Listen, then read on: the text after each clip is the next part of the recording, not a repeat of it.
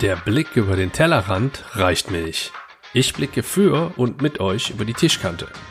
Das war vor zwei Jahren mein Ziel und daran hat sich auch nicht viel verändert. Die Fragen habe ich ein bisschen angepasst und ja, ich bin auch ein bisschen sicherer geworden, was die Interviews insgesamt betrifft. Es gibt allerdings eine Frage, die ich in jedem meiner Interviews gestellt habe. Wie lautet dein Verhandlungstipp für unsere Zuhörer? Die dazugehörigen Antworten gibt's in dieser Episode des PRM Podcast Besser verhandeln.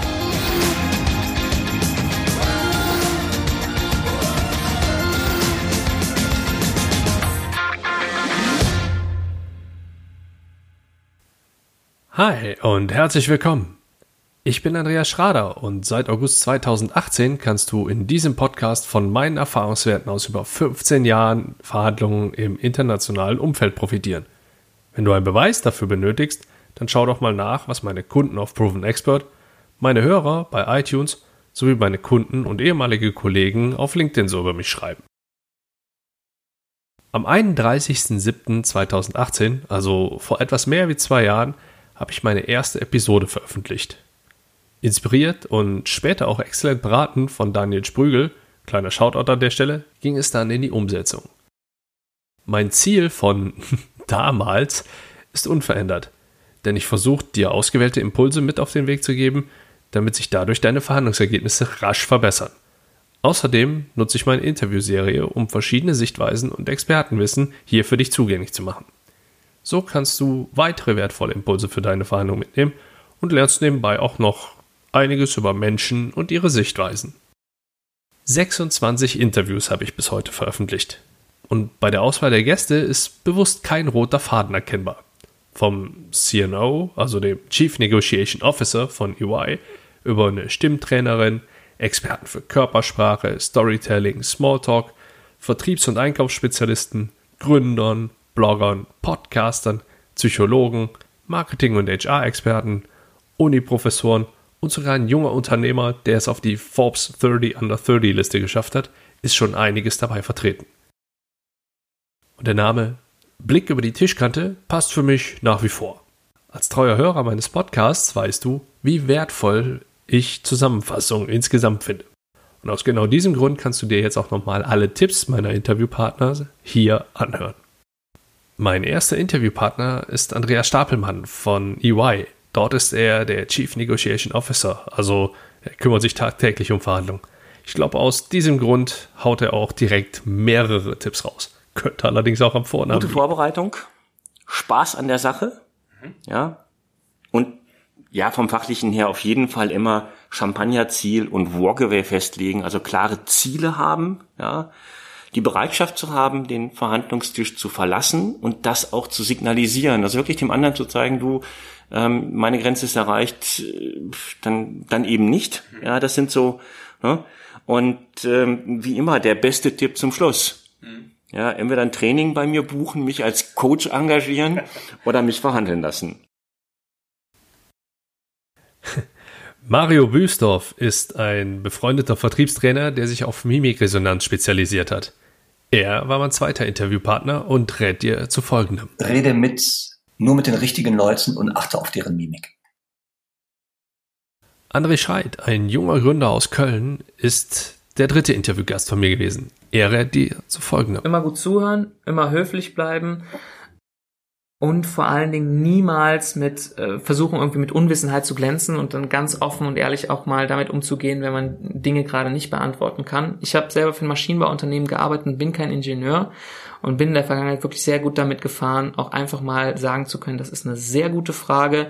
Finde ich interessant, dass Sie das ansprechen. Ich kann es gerade jetzt nicht beantworten, aber das Erste, was ich mache, wenn ich wieder im Büro bin, ich arbeite das aus und rufe Sie sofort an, weil mich das persönlich auch interessiert. Kam immer super an und dementsprechend haben Leute auch immer wertgeschätzt, wenn man dann doch wieder Dinge beantworten kann, weil man dann wusste, okay, der erzählt uns hier keinen Mist, sondern der sagt uns, wenn er was weiß und oder wenn er was nicht weiß und wenn er was weiß, haut das raus. Die erste Frau in meinem Podcast ist die Stimmtrainerin Ina Hagenau. Ihr Tipp für deine Verhandlungen lautet? Also ich würde, was jetzt die Stimme vor allem angeht, das ist natürlich jetzt eigentlich unser Thema heute, würde ich sagen, es ist nie zu spät anzufangen, was zu verändern. Das gilt natürlich auch fürs restliche Leben, finde ich. Ähm, wenn du mit irgendwas nicht glücklich bist mit deiner Stimme, forscht danach, was ist es genau. Also manche, ganz oft ist es so, dass die Leute das so pauschalisieren und sagen, oh, meine Stimme ist einfach doof oder äh, ich mag meine Stimme nicht. Aber die können gar nicht sagen, was genau. Also und da würde ich immer sagen, geht mal los und forscht mal, werdet mal Forscher und nicht immer nur Kritiker. Mhm. Und guckt mal, was ist es denn genau? Nehmt euch auf mit dem Handy oder vielleicht sogar mit der Handykamera. Wie steht ihr denn da, wenn ihr telefoniert oder sitzt ihr? Ähm, was macht das mit eurem Stimmklang? Äh, wie verändert der sich, wenn ihr euch anders hinstellt oder hinsetzt? Wie schnell sprecht ihr denn? Mhm. Wie deutlich sprecht ihr denn? Wo ist denn eure Stimmklang? Ähm, wie, holt euch Feedback von Kollegen, von, von mir aus, von einem Trainer holt euch irgendwoher Feedback und natürlich macht mal. Trainer. Natürlich von einem Trainer.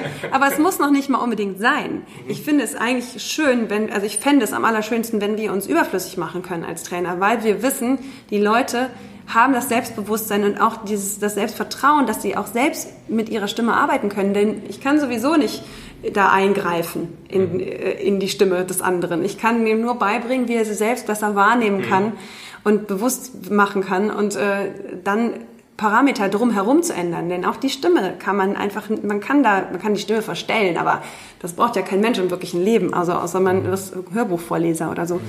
Ähm, sondern es ist eben wichtig, da zu gucken, ich muss eigentlich meine Emotionen managen, ich muss meine innere Einstellung managen, ich muss meine Persönlichkeit entwickeln, damit sich meine Stimme dem anpassen kann. Und dann kann ich natürlich mal Übungen machen, äh, und von mir aus auch was singen oder so, äh, um die Stimme flexibler zu machen, damit die sich dem besser anpassen kann und ausdrucksvoller vielleicht wird.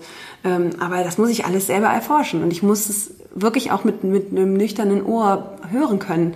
Und die meisten kriegen nämlich erstmal eine, eine ganz schöne Krise, wenn sich das erstmal an, äh, anhören. Aber ach so, da noch ein ganz kurzer äh, Tipp vom Profi.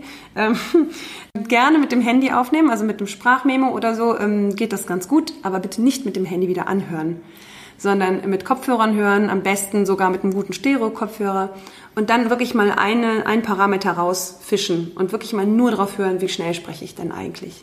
Und dann nochmal machen, mal langsamer sprechen oder mal schneller, mal mehr Pausen machen und dann wieder nur darauf hören und nicht, wie quäkig man klingt oder so. Mhm. Also nicht alles gleichzeitig verändern wollen, das funktioniert nicht. Cool. Mhm. Ralf Leister kann in seinem Blog Fußballwirtschaft nicht nur mit Zahlen, Daten, Fakten und wirtschaftlichen Hintergründen in genau diesem Bereich punkten, sondern er hat auch noch den einen oder anderen interessanten Tipp für deine Verhandlung mit dabei. Ich habe ja gesagt, ich habe mir ein, zwei Notizen zur Vorbereitung gemacht, da steht das gleiche nochmal, aber ich habe noch einen anderen Tipp. Ich habe ein Buch gelesen, das hieß das Silicon Valley Mindset. Das ist ein Österreicher, der im Silicon Valley lebt und die kulturellen Unterschiede beschreibt, vor dem Hintergrund der Fragestellung, warum ist das Silicon Valley so innovativ und wir in Anführungszeichen in Österreich beziehungsweise wir im Dachraum nicht. Und der führt das unter anderem auf eine Eigenschaft zurück und beschreibt zwei verschiedene Typen. Es gibt Nehmertypen.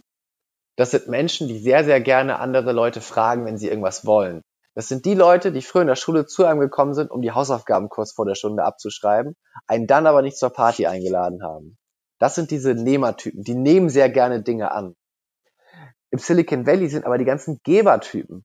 Die haben total Freude daran, einfach mal etwas zu geben, anderen Leuten zu helfen. Und man könnte jetzt sagen, über Karma kommt das am Ende zu ihnen zurück. Aber genau diese Erfahrung habe ich gemacht. Ich versuche immer dieser Geber zu sein das heißt, ich habe in der Schule war ich immer am Hang des Ausgenutztwerdens bei den Hausaufgaben. Das würde ich auch heutzutage anders machen.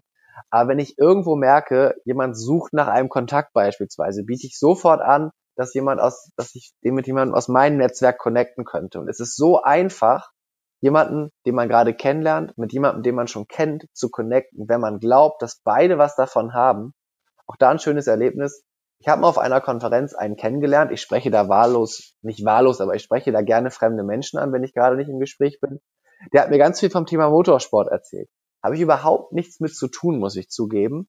Ein Jahr später hat mich ein Student angeschrieben und gefragt, ob ich irgendwie jemanden kenne, der ihm ein Interview geben könnte im Bereich Motorsport. Ich habe die beiden connected und die arbeiten jetzt zusammen. Also der Student hat bei dem in der Agentur angefangen. Das hat mich eine Minute gekostet, diese Mail zu schreiben und hat für die beiden, ich will jetzt nicht sagen, das Leben verändert, aber auf jeden Fall zu etwas Besserem geführt, was mehr als eine Minute meiner Zeit wert war. Deshalb geben hilft und am Ende bekommt man dann auch was zurück. Christian Thiele ist der Geschäftsführer vom Hastens Concept Store in Düsseldorf. Sein Verhandlungstipp lautet: Erstmal den Kunden ankommen lassen und dann die Bedarfsanalyse vernünftig machen. Ich hatte selbst einmal den Fall, wo ich als Kunde in ein Geschäft kam und der Verkäufer war gerade auf einer Schulung und hat mir alles Mögliche erzählt, was ich nicht wissen wollte. Ich bin dann auch jemand, der eher zack, zack, zack durchgehen möchte. Ich will nur die Antworten auf die Fragen, die ich stelle oder die mir brennen. Und der Tipp ist, zuhören und dann go for it. Dr. Patrick Peters steht für klare Botschaften. Das spiegelt sich auch in seinem Ratschlag wieder. Immer klare Botschaften formulieren und authentisch bleiben. Und mit Daniel Sprügel habe ich meinen, ich nenne ihn mal Mentor in Sachen Podcasting vor meinem Mikro holen können. Ihn habe ich natürlich auch gefragt, wie lautet dein Verhandlungstipp an unsere Zuhörer? Das ist seine Antwort. Das war er eigentlich schon. Schweigen. ich habe dich Ich glaube, das war etwas, was mich am meisten geprägt hat in meinen eigenen Verhandlungen, dass gerade wenn man zum Beispiel Preise nennt oder Vorschlag macht, ein Angebot macht und so weiter, das beim Gegenüber erstmal sacken zu lassen, dass man bewusst sagt, jetzt sage ich nichts, weil du hast eine Frage gestellt, du hast was in den Raum gestellt da muss der andere das sagen. Und ich habe da selber gemerkt, in Verhandlungen, als ich was gesagt habe und andere haben, oder als andere was vorgeschlagen haben und dann darauf direkt gesagt habe und, und darauf noch irgendwie irgendwelche Vorteile oder Argumente darauf gesagt haben und dieses Angebot nicht mal haben bei mir wirken lassen, weil dahinter ist ja immer ein Denkprozess und ich glaube, je früher man dann selbst reagiert, desto weniger schätzt der andere oder glaubt es der andere dir, dass du dein Angebot auch wertschätzt und es auch auch mit Nachdruck äh, verfolgst. Also deswegen, wenn ich zum Beispiel verhandle und ich eine Zahl im Kopf habe, aber mein Ziel, mein Verhandlungsziel, dann nenne ich das und bin erstmal ruhig und auch wenn wir dann zehn Minuten uns gegenüber sitzen, ich bin nicht der Erste, der hier was sagt. Und du musst es auch dann wirklich gerade am Anfang, weil man es ja auch, ja, diese, diese Stille auch brechen will, sich im Kopf sagen, du bist jetzt ruhig, du bist jetzt ruhig, du bist jetzt ruhig. Also zu sich selbst, nicht jetzt nach draußen. Und ähm, ja, es wirkt wahre Wunder. Glaubt man gar nicht, probiert's mal aus. Der nächste Tipp kommt von jemandem, den man garantiert zur Speaker-Elite im deutschsprachigen Raum zählen kann, nämlich von Stefan Werra. Er ist Spezialist für Körpersprache, was sich auch so ein bisschen aus seinem Tipp ableiten lässt. Geh sehr wertschätzend mit deiner eigenen Körpersprache um. Geh nicht her und kritisier ständig, was du nicht peinliches gemacht hast, wie du heute nicht peinlich aussiehst und die anderen sind alle viel besser. Denn der Großteil unserer Körpersprache ist vorgeburtlich festgelegt. Wir haben keinen Zugriff mehr darauf. Meistens nennt man das Temperament. Und schiel jetzt nicht rüber, weil Obama oder Gottschalk das anders gemacht hätten oder Emmanuel Macron das anders machen würde oder weil Christine Lagarde, die Direktorin des Internationalen Währungsfonds, ja so viel eleganter aussieht. Du hast eine unglaublich gewinnende Körpersprache, wenn du nur selber damit im Reinen bist. Und das gebe ich den Menschen mit. Du kannst unglaublich viel aus dir machen, weil du hast alles, was du brauchst in deinem Leben, um glücklich zu sein. Das hast du alles schon in dir. Dominik Doben liefert in dem Interview, was ich mit ihm geführt habe, spannende Einblicke in die Verhandlungen im Sportsponsoring. Er hat sich unter anderem No Bullshit auf die Fahne geschrieben. Prüfen wir doch mal, ob das auch auf seinen Verhandlungstipp zutrifft. bleib bei der Perspektive.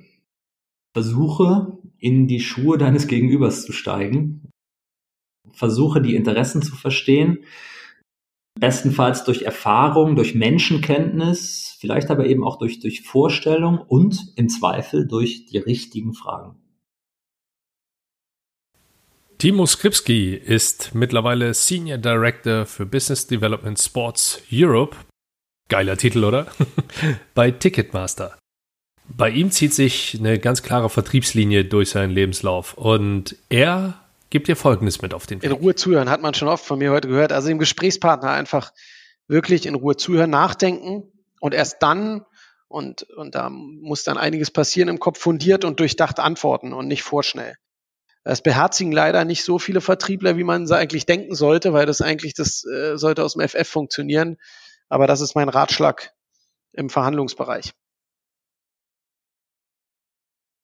Laura Weidner heißt mittlerweile Laura Kellermann. Sie ist Psychologin und ganz kurz und knapp, fällt ihr Verhandlungstipp Es ist einfach wichtig, dass du einen unbändigen Glauben an dich hast. An dich, an dein Können, an dein Gelingen. Der nächste im Bunde ist Tobias Naumann. Bei ihm gibt's immer was auf die Socken. Außer bei seinen Verhandlungen. Denn da Ehrlich rät er wird am dir. längsten.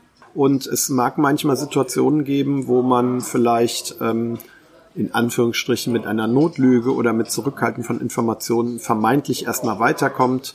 Meine Erfahrung über all die Jahre ist ganz klar, mit offenen Karten spielen, ähm, das hilft einem am Ende gesehen immer am meisten weiter. Auch wenn es nicht immer kurzfristig den Erfolg bringt, aber mittel- und langfristig, finde ich, bringt das, bringt das den meisten Erfolg.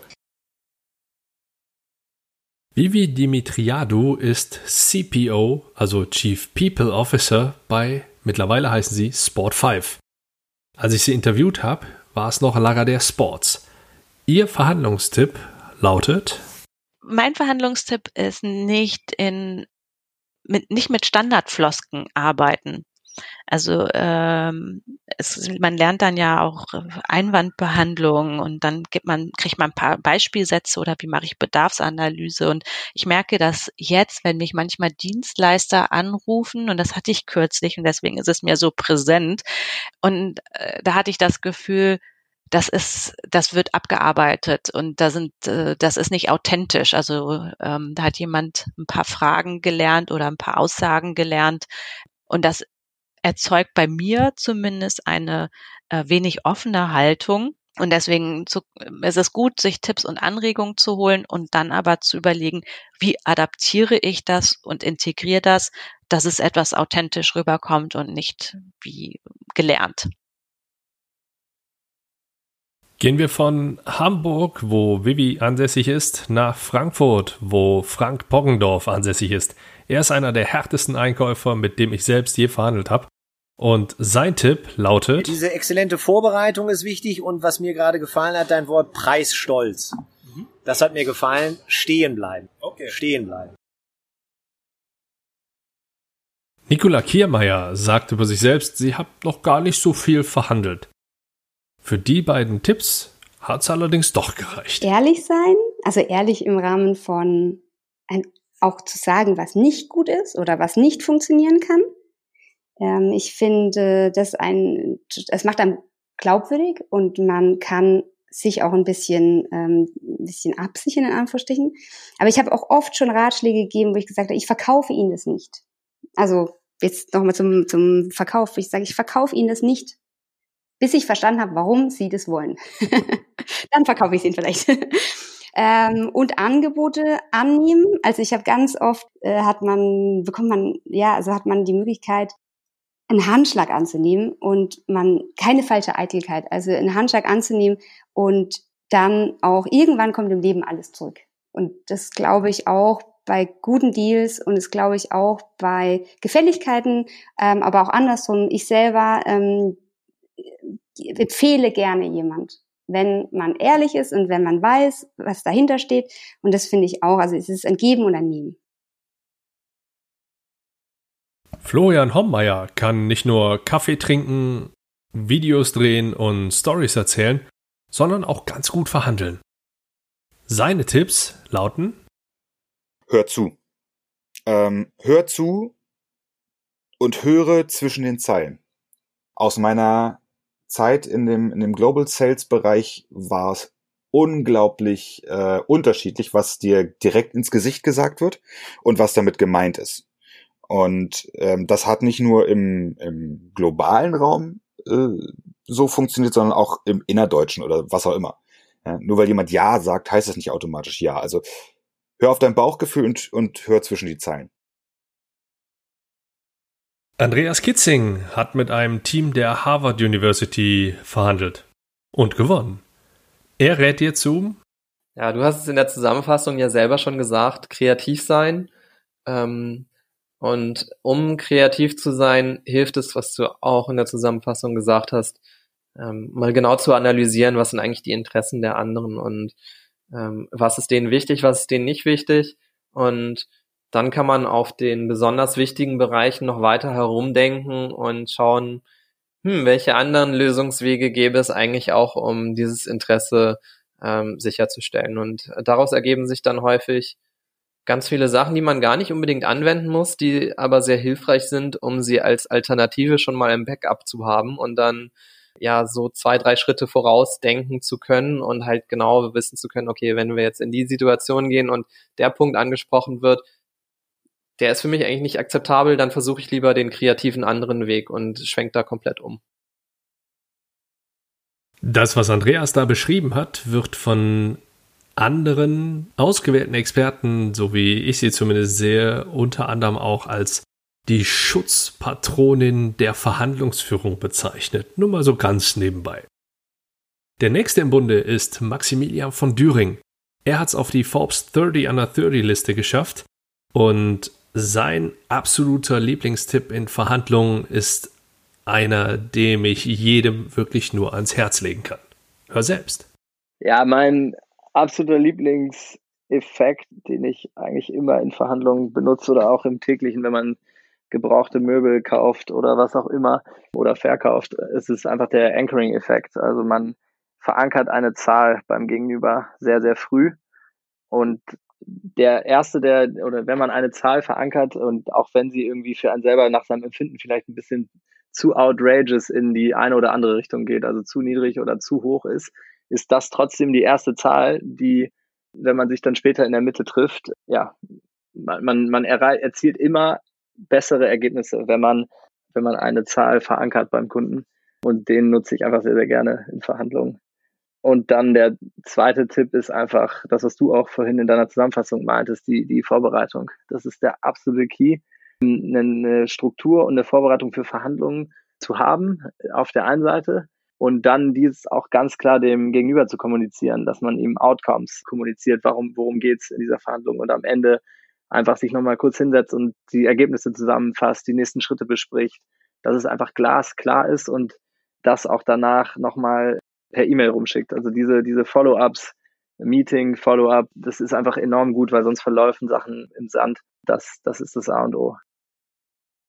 Koskun, genannt Josh Tuna, hat unter anderem ein Buch mit dem Namen Sicherheit sekundär veröffentlicht. Das Buch kann ich nur empfehlen und auch Josh an sich ist ein cooler Typ, mit dem du dich vielleicht mal auf LinkedIn vernetzen solltest.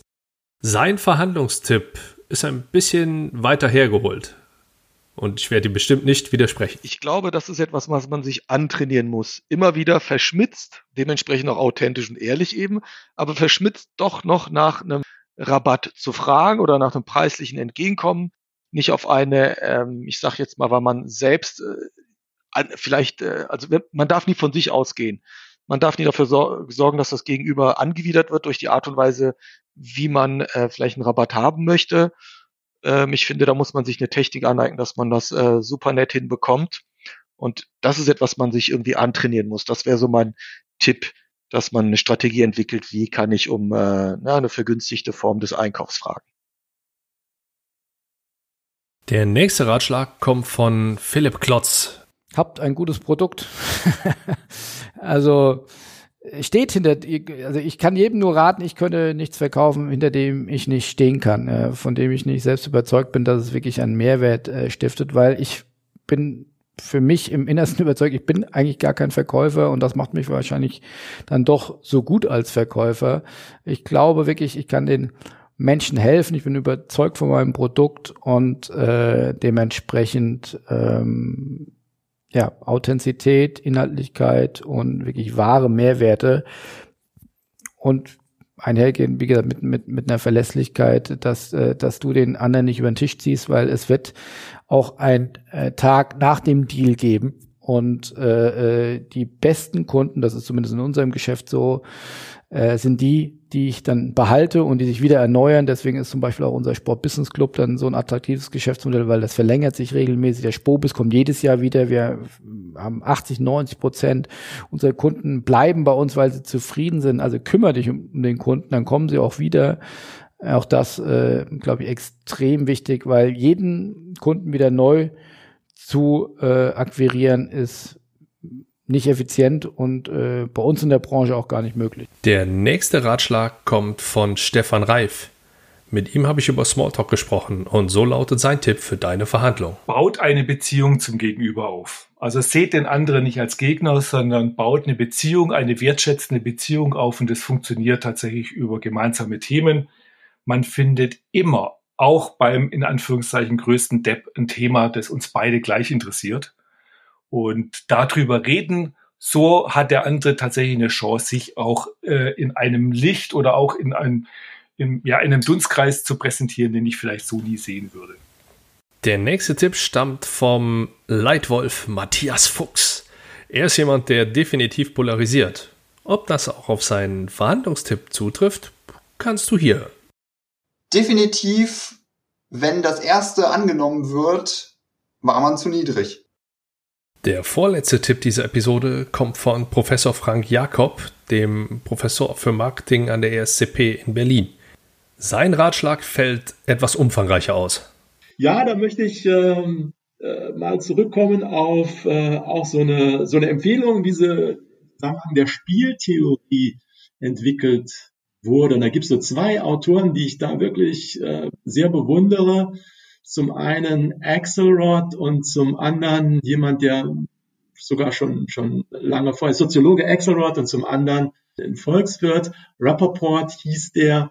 Und die haben die sogenannte Tit-for-Tat Strategie entwickelt. Die hat drei Komponenten. Die erste Komponente, relativ einfach, be nice. Was heißt das? Ja, äh, zunächst einmal immer daran zu denken, wir haben es auf, anderen, auf der anderen Seite mit Menschen zu tun und äh, grundsätzlich ein positives Menschenverständnis zu haben und immer zunächst einmal vom, vom, vom Kooperationswillen, ja, vom, vom, vom Guten ähm, auf der anderen Seite auszugehen.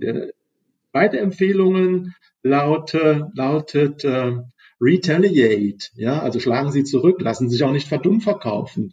Äh, wenn das sozusagen, wenn, wenn irgendwie eine Begegnung, eine Interaktion, ein Projekt eine Wendung in diese Richtung nimmt, ähm, lassen sich nichts gefallen und äh, zeigen sie auf der anderen Seite, der anderen Seite auch, dass sie verstehen und im Zweifel auf die gleichen Waffen zurückgreifen können.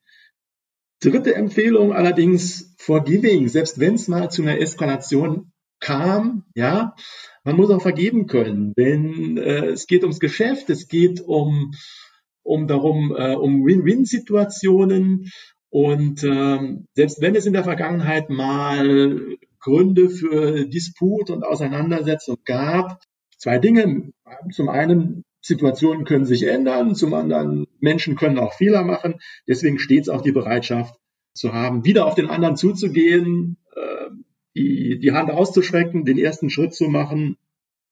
Und äh, ja, im Prinzip ja, heißt so, forgiving, also zu vergeben.